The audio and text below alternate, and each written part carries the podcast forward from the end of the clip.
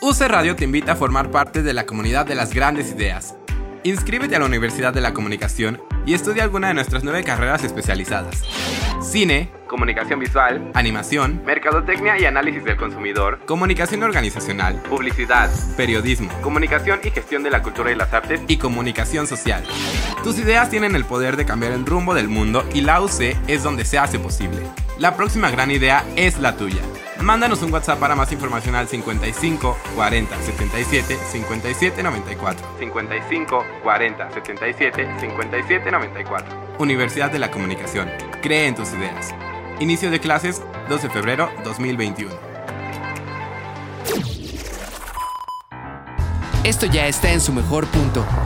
Sírvete y disfruta de este delicioso borboteo con Ale Ballina. Solo en UC Radio.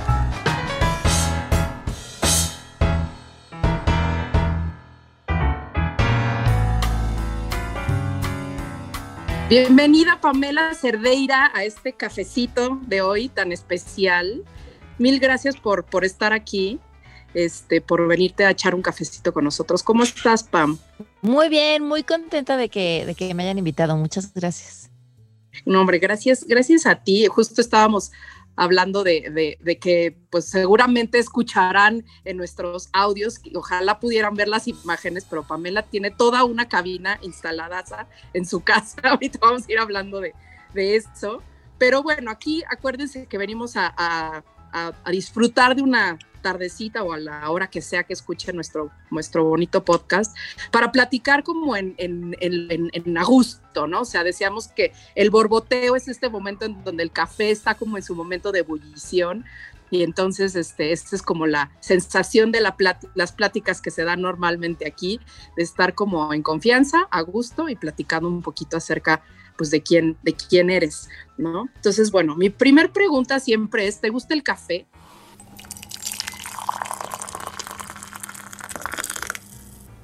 Me encanta, me he vuelto adicta al café. ¿Te has vuelto? Me he vuelto, sí, me gustaba un capuchino, ¿no? Y además es que lo pides capuchino es cafeinado light, con leche deslactosada light, entonces pues podrías pedir un vaso de agua y stevia, ¿no? Podrías pedir un vaso de agua con stevia. Ya no tomo, tomo café negro, así americano. Eh, si él sale muy aguado, entonces un expreso con americano para que esté denso. Me gusta denso, que no puedas ver el, fondo de la taza. Este, y, que huela, sobre todo cuando abras la bolsa de café, el aroma inunde así el ambiente. Me fascina. Y, ahora. ¿Tienes algún.? Ajá, sí, sí, sí. No, te que he descubierto que justo tengo dos vicios, bueno, varios, pero creo que los más importantes son el café y la, y la Coca Light.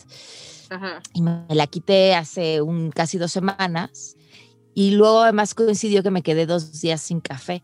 No sé, es la migraña, el dolor y me decía mi mamá, es la falta de cafeína. Pues y sí. sí, regresé a mi café y regresó mi felicidad. Justo eso, esa era mi pregunta. O sea, ¿tienes algún tipo de ritual para tomarlo? O sea, si si eres adicta, seguramente te tomas varias tazas al día, pero cambia el ritual.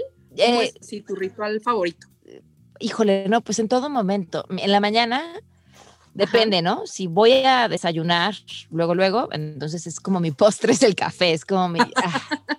y, y, lo que más disfruto, que no siempre puedo hacer, eh, pero una de las cosas que me encanta, eh, que es así como un regalo de la vida, es leer el periódico en la mañana con mi café.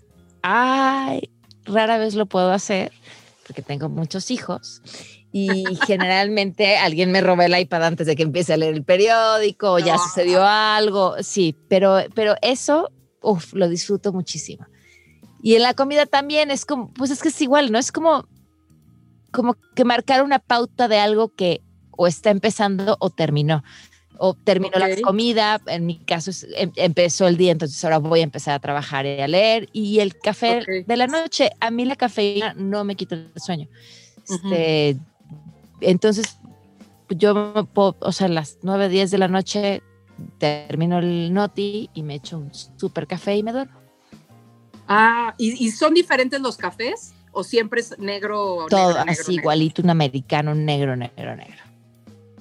Y este, esto que decías de, este, de lo sensorial, ¿no? O sea, de este momento que abres la bolsa de café, o sea, tu ritual empieza, esto me, me encanta, ¿no? Que dices que marca los inicios, o sea, como los ciclos, ¿no? Sí. Y abres el café, hueles y ¿qué te pasa en ese momento? ¿Qué es lo primero que sientes? rico. Así de, ay.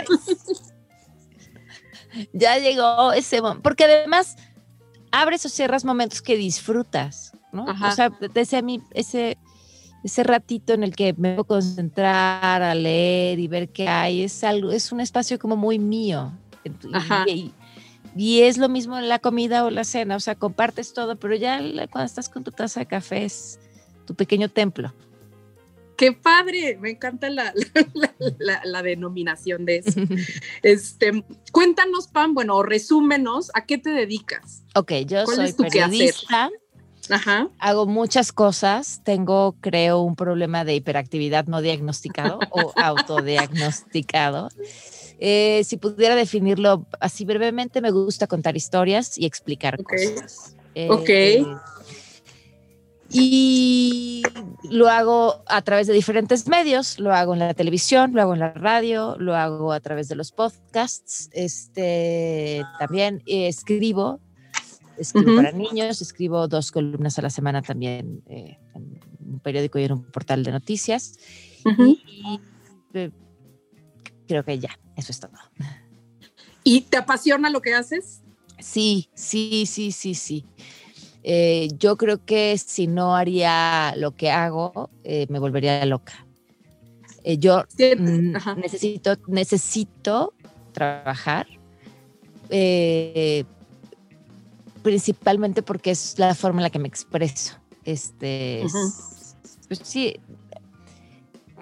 me pasa un poco, co- o sea, yo te digo con escribir, porque pues todo lo que hago lleva un guion detrás, ¿no? O sea, Claro. pues, es una cápsula de tele o es una videocolumna eh, para uno TV, o, pues lleva una talacha de, de arrastrar el lápiz y pensar qué vas a decir y cómo lo vas a decir y esa estructura. Y para mí, escribir es la forma en la que me explico el mundo.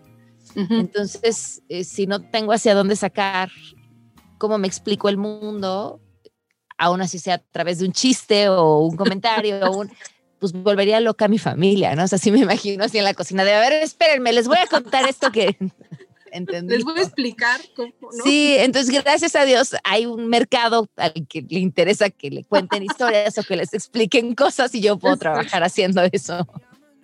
Y justo es muy bonito esto que, que, que dices, ah, este, este, un poco haciendo la, la, la comparación con tu explicación del café, que es normalmente lo que, lo que hacemos cuando empezamos a platicar aquí, ¿no? Que es cómo justamente el explicar y el contar tiene un principio y tiene un final y además es parte como de un ritual para explicarte el mundo, ¿no? Entonces, ¿sientes que tiene como la misma similitud, o sea, de sensación física? Puede ser. eh, fíjate que no, nunca, eh, nunca lo he pensado así, pero, pero sí, seguramente es em, encontrar tu espacio en el mundo, ¿no? Este es, te, te- te hacía esta analogía como del templo. Este, Sí. mm, para mí, mi trabajo es eh, mi habitación propia. Es este eso que hago por mí y para mí. ¿no? que al mismo tiempo lo compartes, ¿no? Y te es importante compartirlo, porque si no estarías encerrada en tu cuarto escribiendo nada más, ¿no? Sí, pero yo creo que sí hay un tema ahí de ego de quienes nos dedicamos a esto, ¿no? O sea, si tú sabes que nadie, nadie, nadie, nadie en la vida iba a escuchar este podcast, pues igual y si se te quitan un poquito las ganas de hacerlo. Claro, exacto, por lo menos no tienes con quién platicarlo. Eh, exacto. Necesitas otra persona enfrente. Ajá. Sí, definitivamente. ¿Y en qué momento de tu vida decidiste que eh, a esto a que te dedicas, o sea, que contar historias y este y explicar cosas era lo que querías decidir este dedicarte? O sea, ¿en qué momento siempre creo que esta cosa como de la vocación o del gusto llega una cosa lleva a la otra y es circunstancial, pero hay un momento en donde dices, ¡Ah! o sea, hay ese este, los actores es como muy fácil, ¿no? Como siempre les digo, ¿en qué momento Siempre sentiste la lo supieron, ¿no? Ajá. Y, y dijiste, ay, ¿qué es esto? O sea, se siente físicamente. Fíjate ¿Tú, tú que ubicas un momento? tengo, ubico algunos. Eh, Mis papás dicen que siempre hablaba mucho y entonces la constante era, Pamela, ya cállate. Y sí recuerdo mucho a mi papá con él, Pamela, ya cállate. Y yo decirle, vas a ver que un día me van a pagar por hablar. Eso.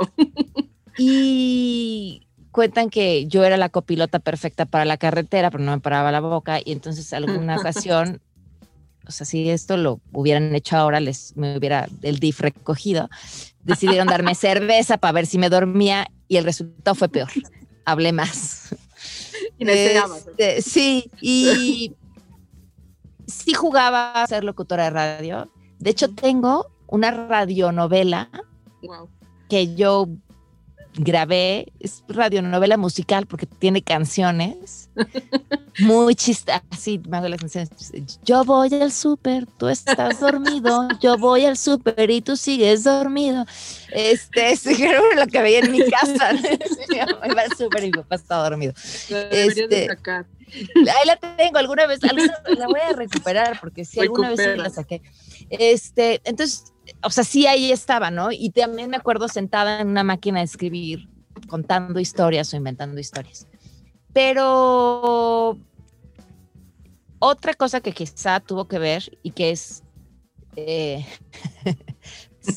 cero idealista, este, muy mal yo, eh, tenía un crush con un amigo de mis hermanos, que bueno, me fascinaba. Y yo tenía 15 años y él me dijo, oye, tienes voz de locutora. Ahí valió gorro el tema. Uy.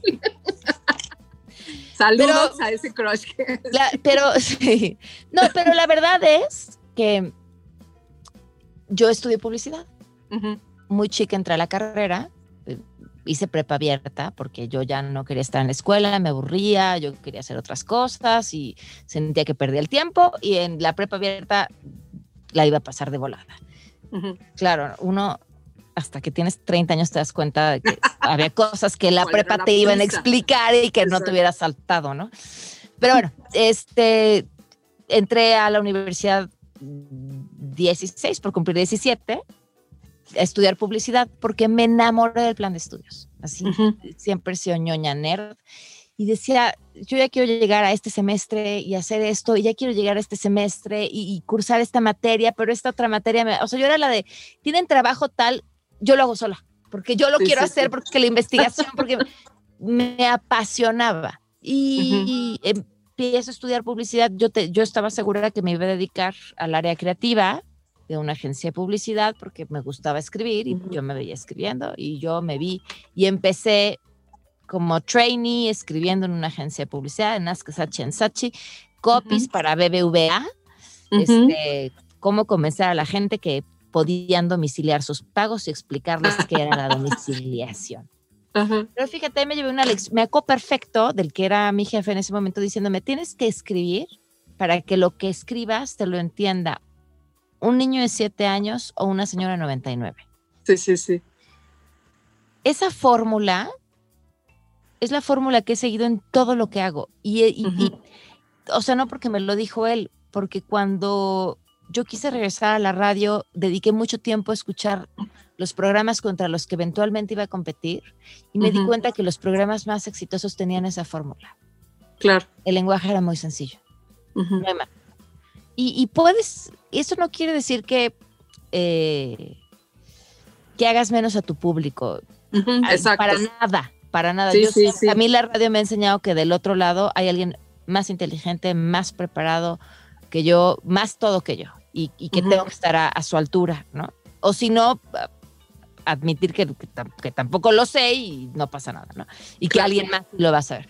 Este, pero, pero creo que el lenguaje sencillo es también es una forma de respeto a tu auditorio. Sí, sí, sí. Que No, no te tengo que marear, no te tengo que dar vueltas. Podemos hablar de cosas súper profundas, Sencillo. súper ¿no? interesantes, y aún así lo podemos hacer de una forma sencilla. Justo en esta cosa de, de- de escribir pensando en que tu público tiene que ser tiene que entender lo que le estás diciendo.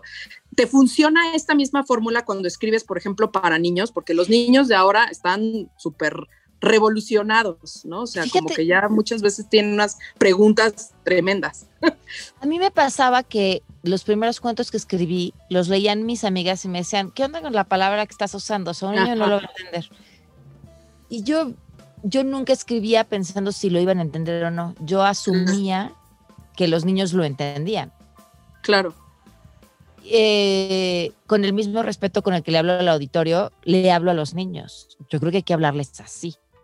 Sí, sí, sí. Eh, no, como adultos chiquitos, no como niños, pero porque sean niños no quiere decir que no sean seres inteligentes y pensantes y, este, capaces de, razonar incluso cosas que, a nosotros se nos van, ¿no? Porque como sí, sí, sí. Nos, nos, hacemos como muchas bolas y este... A mí me cuesta mucho trabajo explicarles cosas a mis hijos porque yo así mamá, ¿cuál fue la primera persona en la Tierra? Y yo empiezo, madres. ¿Qué versión, no? ¿Así los dinosaurios o Adán y Mira, está esta teoría de la evolución natural, pero por el otro lado está esta, bueno, la religión. ¿Pero qué es la religión? Mira, los mitos. Y entonces mi esposo, sí, educado en el Opus Dei, se le salen los ojos. Y este, y, y, y, mi hijo quería saber, no sé, o sea, el, ¿cuándo, ¿cuál fue el primer Homo sapiens? Exacto, el capitán cavernícola. Ajá, y, él, y, mi esposo es buenísimo para eso, él siempre contesta las preguntas que para mí así se se me hacen 10 historias en la cabeza, él siempre las contesta súper simple. Este, entonces, un poco esa era como mi intención. Yo te decía, yo escribo para explicarme el mundo. La, el libro de El día en que desaparecieron las mujeres nace de, de yo tratándole de explicar a mi hijo de 10 años por qué las mujeres eh, íbamos a no salir ese día y por qué él sí iba a ir a la escuela. Sí, y su maestra no y su maestra no, y sus compañeras no. ¿Y por qué si su escuela decidía cerrar, su mamá se iba a manifestar afuera de la escuela con pancartas para decir que no estaba de acuerdo y que el 9M de la escuela tenía que abrir porque si no les robaba a los niños la oportunidad de vivir esa experiencia única. Sí, sí, sí. Y, y, entonces me decía, mamá, ¿pero por qué? Y claro, en mis historias feminicidios, asesina. Claro. decía, no, espérate, no, o sea, no puedo partir la conversación con mi hijo, decirle, es que fíjate que a las mujeres nos matan porque somos mujeres, no. o sea, sí, sí, es cierto, y sí es parte de la conversación, pero, pero no puedo empezar por ahí, entonces eh, voy a escribir una historia. Claro. Eh, entonces, y eso, y, y, puedes decirles eso, o sea, la, la, el cuento acaba con una chica asesinada. Y es una historia que yo creo que pueden y deben leer los niños. Sí. Y a lo mejor el que tenga seis años no va a entender que la niña muere. A lo mejor no. A lo mejor cuando el que tiene 10 lo intuye. Y a lo mejor el que tiene 15 lo entiende.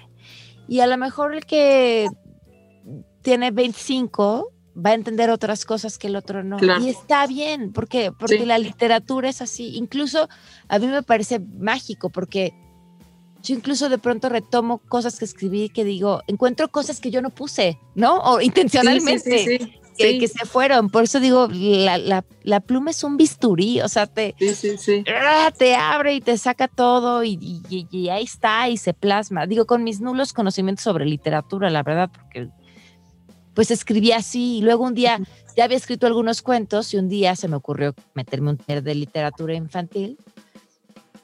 Y cuando empecé a escribir para el taller dije, ya me descompusiste. Yo tenía una voz, tenía un tono y ahora que me enseñaste cómo hacerlo, ya no ya No. Estoy consciente, ¿no? De lo que estoy escribiendo. Y me decía la maestra, no te preocupes, va a regresar.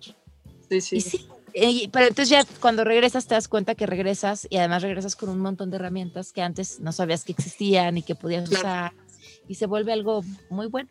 Creo que todavía Pero me entonces, faltan ¿qué? muchos cursos, pero Exacto. ¿Qué cambia? O sea, cuando tú escribes, no sé, para niños, por ejemplo, eh, no cambia la temática, porque la temática no es como que les vayas a censurar las cosas. Este, que es lo mismo, o sea, la fórmula de hablar directo, hablar para que todo el mundo lo entienda y a lo mejor lo lee un niño de seis años y a ver qué intuye, igual que lo lea una señora de 60 y a ver qué, qué intuye, eso es lo que está interesante, ¿no? yo decía cuando escribí los primeros cuentos que, que yo escribía porque yo quería enseñarles a mis hijos lecciones que a mí me habían caído el 20 de ellas muy tarde en la vida, a los 30, ¿no? O sea, pero, pero bueno, pues si a lo mejor me hubieran caído a los 20 años, pues me hubiera ahorrado unos cuantos trancazos. Y entonces, ¿y qué tal que yo se las puedo enseñar para que ellos lo entiendan desde los 6? ¿No? Claro. Y ya, ya nos ahorramos un camino. Ingenua yo. y, y me di cuenta, sobre todo el año pasado, con el monstruo del cajón, el año Sí. antepasado, me di cuenta que, que yo todavía no me había aprendido esa lección y que, y que, y que, que me lo había escrito a mí. O sea, que la que estaba haciendo esas cosas, que yo decía, ah, mi hija hace esto, y entonces por eso lo voy a escribir en cuenta, ta, ta, ta. Y, y- y muchos años después de haberlo escrito dije, Nel, tu hija, no, si eres tú, si Eres eres, tú, tú, la que está todo el tiempo haciendo eso, ¿no? Eh, yo creo que los grandes cuentos infantiles, y ahí sí saco a los míos de esa categoría, eh, son esos que, que nos hablan a todos. Sí. Este, yo me enamoré de la literatura infantil leyendo a Hans Christian Andersen. Tengo un siempre terror de que digo mal los nombres de las personas. Sí lo dije bien, ¿verdad? Sí, Incluso, sí. lo- o sea, Que además nada, son tremendos también. nada me causa más terror que presentar dos amigas porque siempre siento que voy a decir mal sus nombres. O sea, así es mi terror. Este, me regaló mi mamá eh, La vendedora de fósforos, que es una historia súper triste. Sí, todas son tremendas. tremendas. Y la vendedora de Disney las se muere. cosas. Sí, Exacto. claro. La vendedora de fósforos se muere al final. Sí, sí, sí, sí, sí. Y, y yo decía, ay, Catherine, ¿cómo en un cuento para niños se muere? O sea, Claro. ¿cómo, cómo a mi niña me están dando esto tan adulto, Claro. tan, tan crudo, tan rudo, tan... No, es una niña que además muere en medio de la pobreza y, y- y el último cerillo que enciende a- alucina y, y- y en sus alucines termina viendo a su abuelita muerta que la llama. Este, Claro, claro. Y eso me enamoró. O sea, que, que, tú, que tú pudieras hablarles a los niños con esa verdad. ¿Cuántos años tenías cuando te regalaron ese libro? Híjole, yo creo que unos siete. ¿Y qué entendiste? Seis, siete. Pues que la niña se moría. Seguramente si lo leo hoy voy a leer otra cosa completamente Claro. distinta, porque además eran unos cuentitos chiquitos. Sí, sí, sí. Perfecto. Que mi mamá me, me- me dijo, te compré unos cuentos y te voy a regalar el primero porque nadaste muy bien. Y entonces tu premio de la clase de natación es el cuento. Entonces, cada que yo nadaba muy bien, me iba dando uno. Y, y- y creo que eso fue de, muy bien hecho en parte de mi mamá, porque para mí Ujú. entonces los libros eran un premio. Ujú. Y yo acuerdo también de- eres nadadora. No, hombre, malísima. Este, pero, pero me defiendo. Este, pero, pero yo aprendí a leer con el selecciones de mi abuelita. Sí, sí, sí. Sí, la risa infalible en el buro de mis abuelos. de pronto descubrí que las letras se podían juntar y me decían cosas padrísimas y así aprendí a leer. Pero, pero, pero esos cuentos eran como, sobre todo ese, fue así de, wow, o sea, sí me pueden hablar de estas cosas. Sí.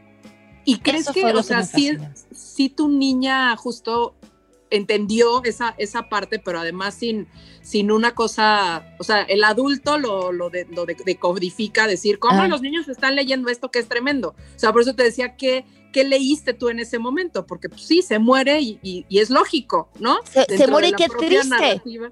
Ajá. ¿Y qué? ¿no? Es muy triste, Sí, pero sí, qué fregón que me traten como adulta. Claro. O sea, eso, eso a mí fue lo que me, me atrapó. Quizá el- hasta el morbo, ¿no? De, yo no debería estar leyendo esto, ¿sí? exacto, Sí, de por qué estoy, ajá, por qué me dejaron leer esto. Eh, exacto. ¿Y en qué momento de la publicista empieza a escribir? Ah, bueno, pues la publicista pues siempre escribía, ¿no? Pues, mi área era el, este, el área creativa y escribir pero copies no y un hacer copy no es lo mismo que un cuento para niños. Pues sí, eh, sí. Es un, es- Ajá. por- yo- y yo creo que por eso me gustan también los cuentos, porque, porque tienes que sintetizar. Y entonces Claro. cuando me dicen, habla 10 minutos de por, si, si te lo puedo contar en dos. Claro. ¿Quieres que te lo diga en 10? Va, te voy a echar un choro y te tal, pero te lo puedo decir en dos. Mejor te lo digo en dos y te ahorro la pena y el que te repita. Y, y, y el, y el cuento me gusta justo por eso, porque es muy concreto, porque no necesitas llenar 300 páginas para cumplir De con lo que tienes que descripción. decir. Si lo puedes decir en menos palabras. Claro. Este, estoy a los 17, la carrera, publicidad y eh, trabajando en una agencia como trainee, que es cuando vas de agrapa, este, y, no te pagan nada y te cuesta ir a trabajar, pero agradeces poder estar rodeada de tantos genios de la publicidad. Claro, ya aprendes un chorro. Y me ofrecen la oportunidad de entrar a trabajar como locutora a Alfa. Ok. Y, híjole, ¿qué voy a hacer? Porque es que crees que estás frente a las decisiones más importantes de tu vida. Y como sonámbula, 17. 17 años, dije, verano, me echo las dos. Una Claro. en la mañana y una en la tarde. Y así me las rifaba. Acaba el verano, tengo que decidir con qué me quedo porque había que regresar a clases. Y sonámbula materialista, dije, pues, ¿dónde me pagan? Radio. Me quedo aquí uno o dos años como hobby, va a ser mi hobby el radio, y ya luego regreso a lo mío, lo mío, lo mío, que será la publicidad. Y nunca Ujú. regresé. Toda mi vida he escrito cosas, pero, pero escribir cuentos para niños cuando fui mamá. Así, es este. Y, y sí partió porque yo veía a mi hija y le decía, no, es que le, to- le tengo que ayudar y cómo le ayudo, le voy a hacer una historia. ¿no? Y- y ese cuento, pero te digo, yo después con los años descubrí pues que en realidad me hablaba a mí, no le estaba Claro. hablando a ella. Pero el monstruo del cajón, que es el que el único que está publicado en físico, por ejemplo, este, se lo escribo porque me dice una maestra de mi hija, oye, yo veo que tu hija es así súper parlanchina y baila y hace shows y todo, para lo bueno, pero cuando algo le duele, no lo cuenta y se lo guarda y tal. Entonces yo, ah, pues, ¿qué hacemos? Pues una niña que, pues, no sé, como que se coma sus sentimientos, pero entonces se los come, no, que coma las hojas no está padre, un monstruo. Este, entonces, decido así crear el monstruo el cajón, que es una niña que dibuja lo que siente, sus Ajá. dibujos son mágicos, transmite las emociones, se los da a la persona que la hizo vivir esa emoción porque sabe que se va a sentir igual, pero cuando las cosas no están padres, también lo dibuja, pero esos los guarda porque no quiere que la gente sienta lo que ella está sintiendo. Ujú. Y entonces los va guardando y un día aparece un monstruo y le dice, pues ya llegué. Y dice, pues tú por, pues ¿Tú tú me hiciste, aquí estoy. Ajá. Y él dice, bueno, pues ni modo, pues convivamos, ¿no? Pues, no te voy a pelar. Y el, los- el monstruo, como todos los monstruos, empieza a volverse más y más y más eh, molesto porque lo que quiere es llamar su atención. Y entonces es súper molesto y la- le, le mete el pie, le amarra las agujetas en- cuando está en las clases, le echa sal a su sopa, la despierta en la noche, hasta que ya ella dice, ya, no puedo con esto, este, se empieza a poner de malas, llora por todo, le grita a sus amigos, pero claro, es que nadie más ve el monstruo. Solo ella lo puede ver. y ella, ellos no entienden sí. por qué se pone así. Entonces va y busca el lugar de donde salió el monstruo y encuentra sus dibujos. Y, Mm. este, y va y se los entrega a quien se los tiene que entregar y el monstruo desaparece. Creo que es, es más, es una historia que he tenido Ah. niños a los que se los leo y lo adivinan y digo, lo habré Claro. copiado de algún lugar, ya te lo sabías. Sí, sí, sí, sí, sí. en algún lugar del inconsciente colectivo. Claro, porque además así son las ideas, ¿no? Este, Pero fíjate que yo cuando lo escribí, Pam, mi hija, tenía seis años. este, yo iba a tener a mi segundo hijo, a Benjamín. a la protagonista le puse Sofía, porque pues, Sofía, conocimiento y tal, y me gustó. Este, pasan muchos años y me embarazo por tercera vez. Yo ya no quería tener más hijos regresamos del hospital, mi hijo me dice, ay, ¿le puedo leer un cuento a mi hermanita bebé? Regresando así ese día al hospital, le digo, sí, ay, pues el monstruo todavía no estaba publicado por Urbanito, era mi edición casera. Sí, sí. Pues el monstruo, léeselo, ay, sí, se lo voy a... Abro el cuento para pasárselo a mi hijo y veo que dice, Sofía, era una niña, yo había decidido verle a mi hija Sofía, ya no me acordaba ¡Ah, qué loco! La protagonista del monstruo se llamaba Sofía. Entonces yo, Sofía, lloraba, lloraba. Yo, sí, ¿qué te pasa? Yo es que no me acordaba que se llamaba Sofía. ¡Qué padre! se publica ya el monstruo por Uranito. Ajá. Y el, el, día que estamos en la presentación del libro, con la primera vez que escucho mi cuento en voz de una cuenta cuentos, que es una cosa increíble. Cuando alguien hace suyas tus palabras, es wow, no, no, la, la escuchas de otra manera, o sea, la, claro, a mí interpreta. Me da igual si nadie sabe que yo escribí la historia, pero si alguien se acuerda de la historia. Claro. O sea, se la saquen a alguien más, no me importa, pero si alguien se, se, se, enamoró, se enganchó con la historia, con eso estoy. Entonces, yo estoy viendo a la, a la cuenta cuentos, este, narrarlo y tal, y volteé a mi hija, de, ya tenía en ese entonces, yo creo que 13 años, y me dice, mamá, no sé cómo me acuerdo. Cuando yo escribí el cuento, ella, esta versión casera, ella hizo los dibujos que hace la niña. ¡Ay, qué padre! Ajá. Entonces me dice, mamá, no sabes cómo me acuerdo lo que sentía cuando hice el dibujo del enojo. Uf. Y, claro, y ese día yo estaba enojada por esto, esto, esto y esto. Pues sí, claro, esa es, esa es la historia que está contando la niña del cuento y ese es tu enojo. Yo, o sea, por eso era así, pero y dije, ay, entonces sí le sirvió. ah, sí hubo un ejercicio terapéutico, o sea, pues sí, algo, ¿no? Algo le movió, algo le tan que cuando lo dibujó lo sintió. Sí, eso está padrísimo. Y justo ahorita estaba leyendo uno de los comentarios de la, de la gente que tenemos aquí de invitada en nuestro pequeño estudio.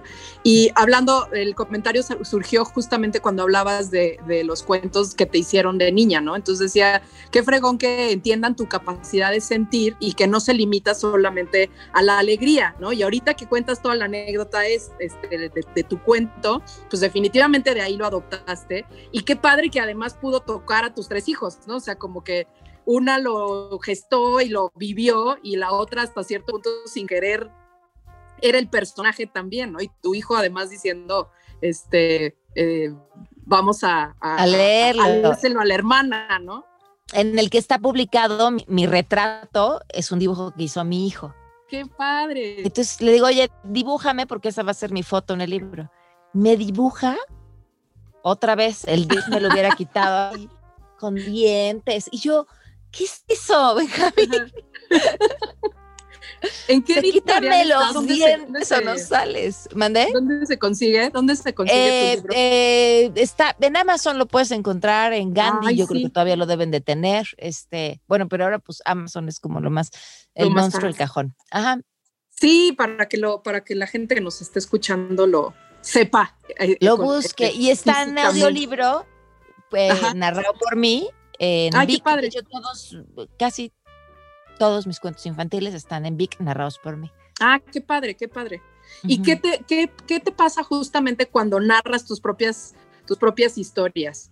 O sea, darles una voz, porque muchas veces, digo, esto se lo me he preguntado a mucha gente que escribe, ¿no? O sea, cuando obviamente lo escuchas y sobre todo a un dramaturgo más que nadie, ¿no? O sea, tú lees y lo oyes en tu cabeza, y a lo mejor lo lees en voz alta, pero de repente esto que decías, cuando un cuentacuentos interpreta, es como, ay, o sea, nunca me había imaginado el personaje así.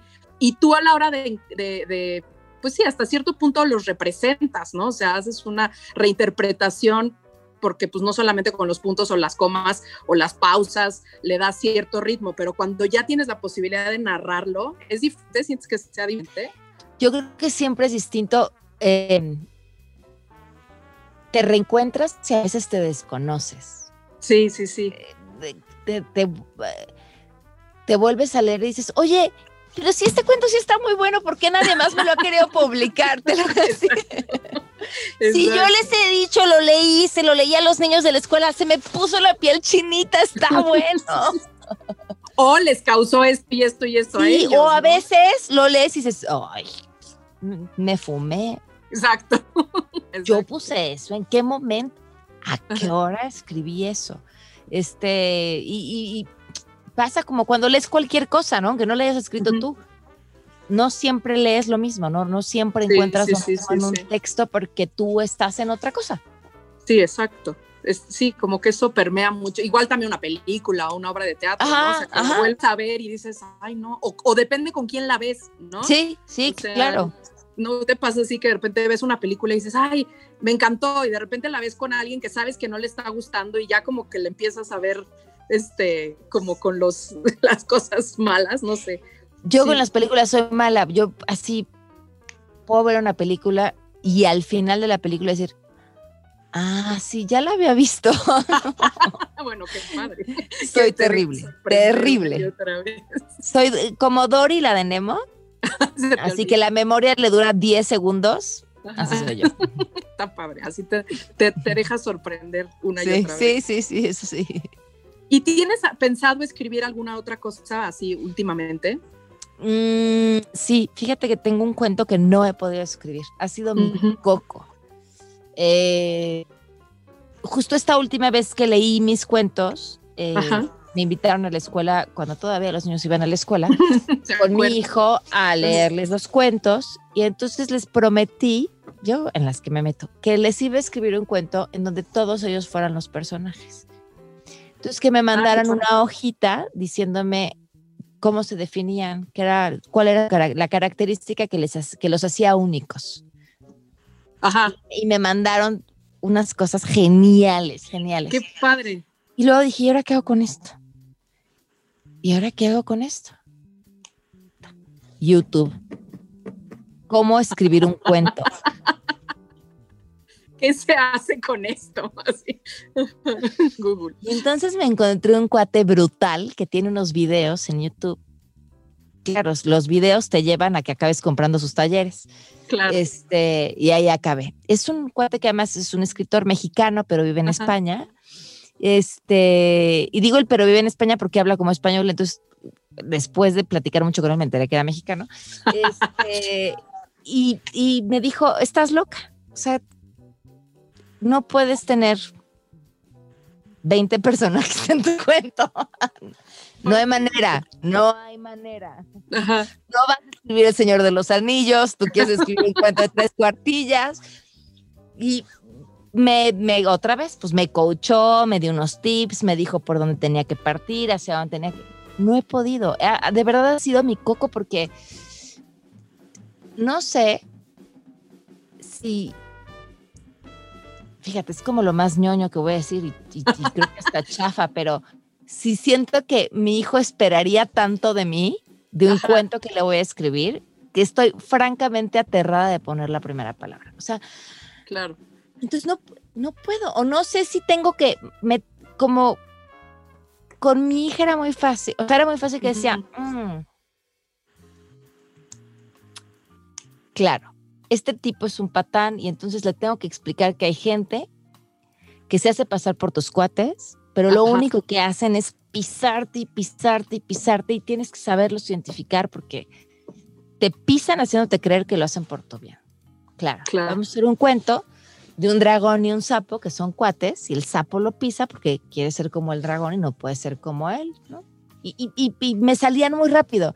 Y ahora estoy con esto que, que, que, que no sé para dónde. Mira qué buena idea dio Ingrid. Exacto, te están diciendo que te juro que sí, o sea, sí ha sido, ha sido súper frustrante, porque ahí tengo las hojas de los niños y medio escritos los personajes, pero entonces se ha vuelto con este coach que nada más tomé una sesión, algo me dio herramientas que no tengo ni la menor idea cómo usar. ¿Sabes? Otra Claro. vez digo así, ¡ah! Lo de los, lo de los me descompusiste. Ahora Sí, sí, los personajes tienen que tener una motivación, pero tienen que tener algo que no los deja hacer aquello que persiguen. Y entonces, Yo creo que va a acabar siendo una super, una serie de superhéroes, ¿no? Puedes hacer este y no sé, porque más cuentos dijo, cortos. no le gustan los superhéroes. No, no. Bueno, pero, pero son únicos todos los niños. Ay, eso que eso sea superpoder. no sé, algo, algo me encontraré que en algún momento, pero pues también creo que llegan cuando tienen que llegar. Me decía, haciendo una entrevista de chavita a un, un publicista, así de Ajá. estudiante que vas y les pides, y, me- y él me decía, él era el que había hecho la campaña de Aeroméxico, no sé si te acuerdas, una campaña que er- Aeroméxico era tan puntual Ajá. que los extraterrestres sincronizaban su reloj cuando pasaba el avión de Aeroméxico. Ajá. Y entonces, y fue una campaña súper exitosa. Y él nos dijo en aquella ocasión, eh, esto es un 1% de inspiración, un 99% de expiración. O sea, es 1% de "Ah, me inspiré y 99% de arrastrar el lápiz y borrar y arrastrar el lápiz y borrar y arrastrar el lápiz y borrar. Ajá. Me, me falta ese 90, me falta el 1 y el 99. Con ese cuento me ha faltado todo. Pues sí, a lo mejor es una cosa como de dejarlo que, que viva, ¿no? No pasa así justo.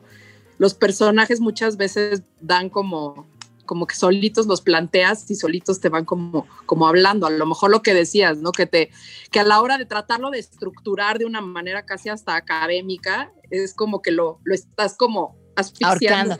Y sabes que también creo que oficio, o sea, me falta oficio y hay que reconocerlo. Eh, Claro. porque hay, hay, hay técnicas que me parecen maravillosas que hacen grandes escritores de ir anotando cositas que de pronto ves que dices, claro, claro, hiciste esto, esto, esto", y, y, y, y eso podría ser una historia increíble, ¿no?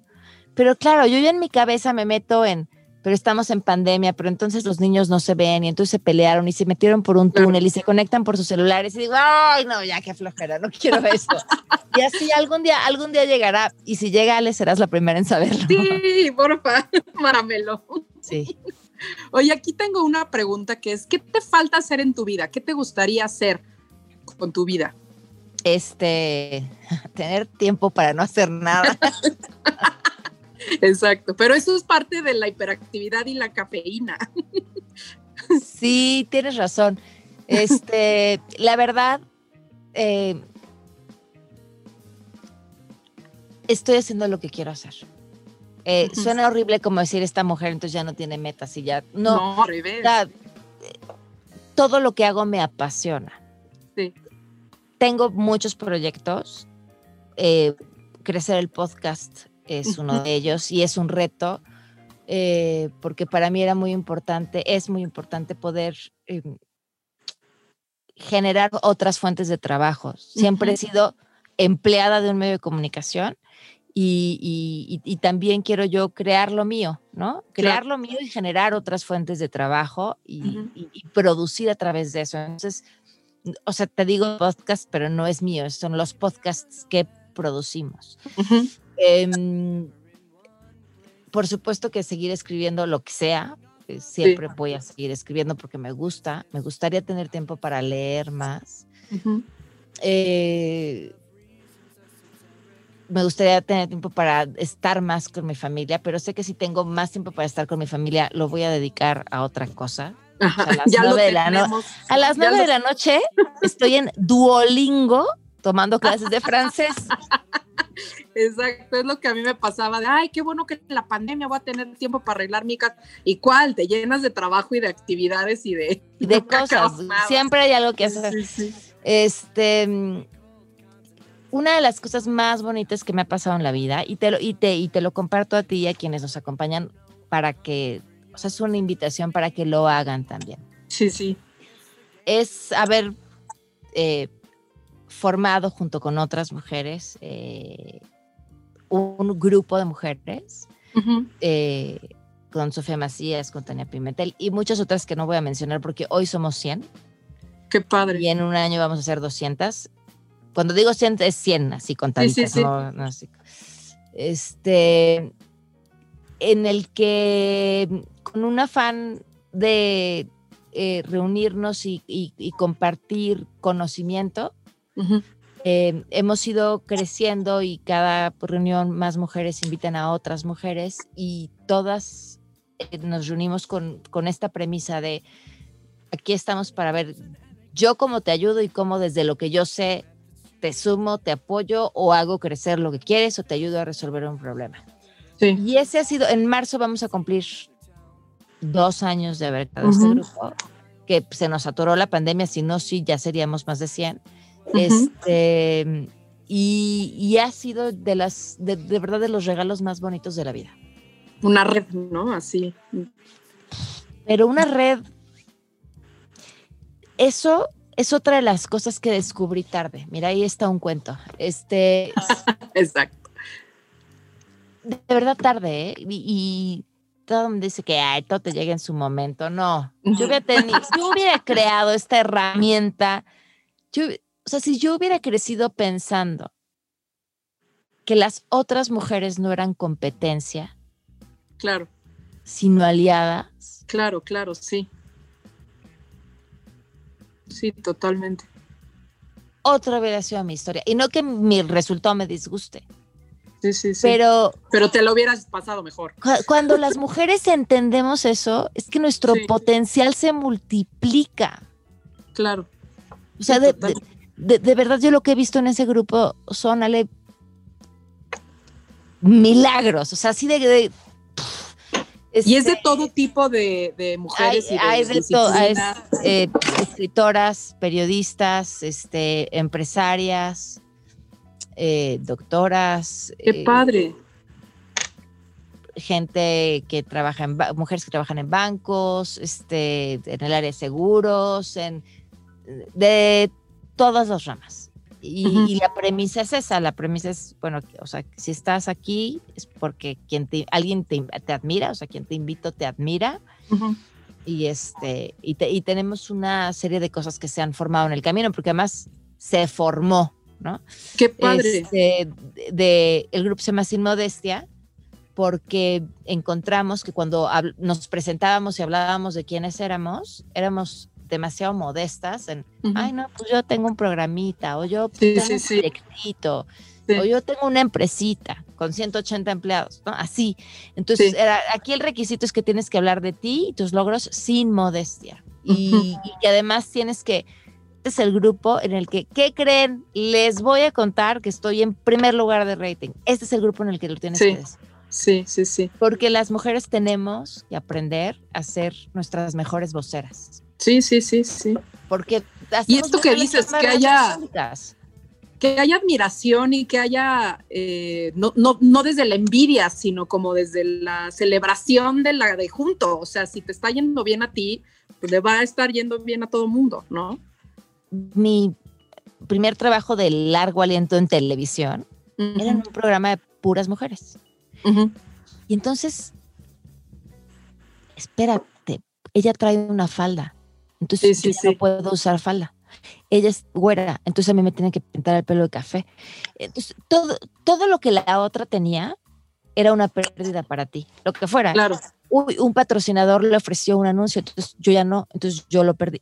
Y Claro. esta visión de que lo que una ganaba, la otra lo tenía que perder, es una visión del mundo chiquitititito. sí, sí, sí, sí, sí. Pero sí. además estamos, pues, estamos en un sistema que nos entrena a pensar que así es, que las mujeres tenemos que competir y que si una gana, la otra pierde. Y cuando te das cuenta que no es así y que el mundo es suficientemente grande para tus sueños y los sueños de ella, Claro. y que si a ella le dan una falda, a lo mejor a ti te toca te tocan tres faldas o Claro, claro, porque el mundo es grande para que haya falda o, o pelos de colores o patrocinadores o Sí, sí, sí. entonces el, o sea, si, de- si decides ver que ese mundo existe y que ese mundo es así, se te abre Claro, y se triplica, y ¿no? se O triplica y llega y, sí. y si celebras los genuinamente los logros de, de las otras Este, y si las ayudas a crecer, tú creces. Sí, totalmente. No como, Pues si ay, quieres creces y te vuelves un ser humano mejor. No, no, o sea, sí creces, te juro. Sí, este, sí, sí, sí. La vida te lo regresa, no sé de qué forma, pero, pero, pero sí creces, tú también creces y obtienes mejores oportunidades. Sí, totalmente.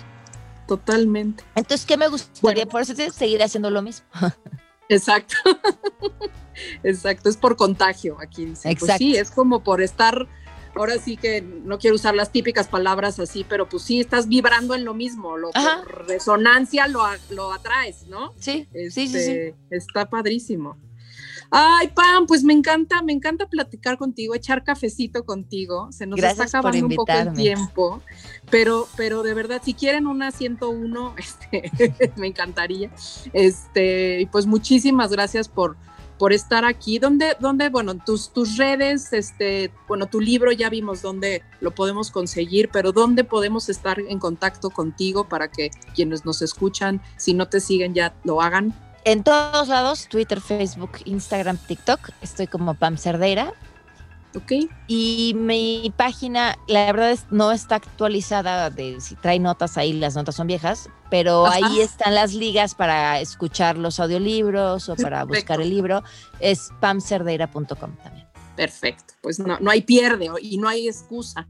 Este, si quieren formar, exacto, si quieren formar parte de, de nuestras grabaciones para estar aquí en, en- en- en nuestro estudio virtual, este, síganos en arroba borboteo podcast y en UC Radio MX.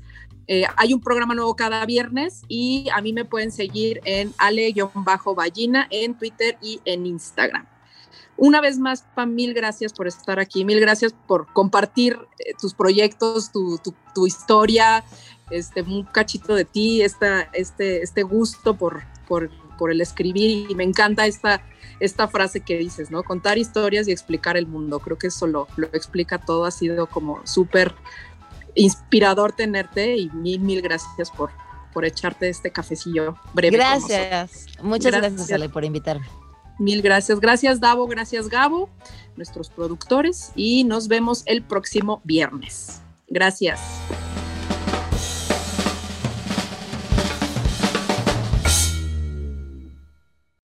Este cafecito estuvo buenísimo. Recuerda que tenemos una cita la siguiente semana para una charla más. Encuentra más Borboteo en nuestro Instagram, arroba Borboteo Podcast. Esta fue una producción de UC Radio.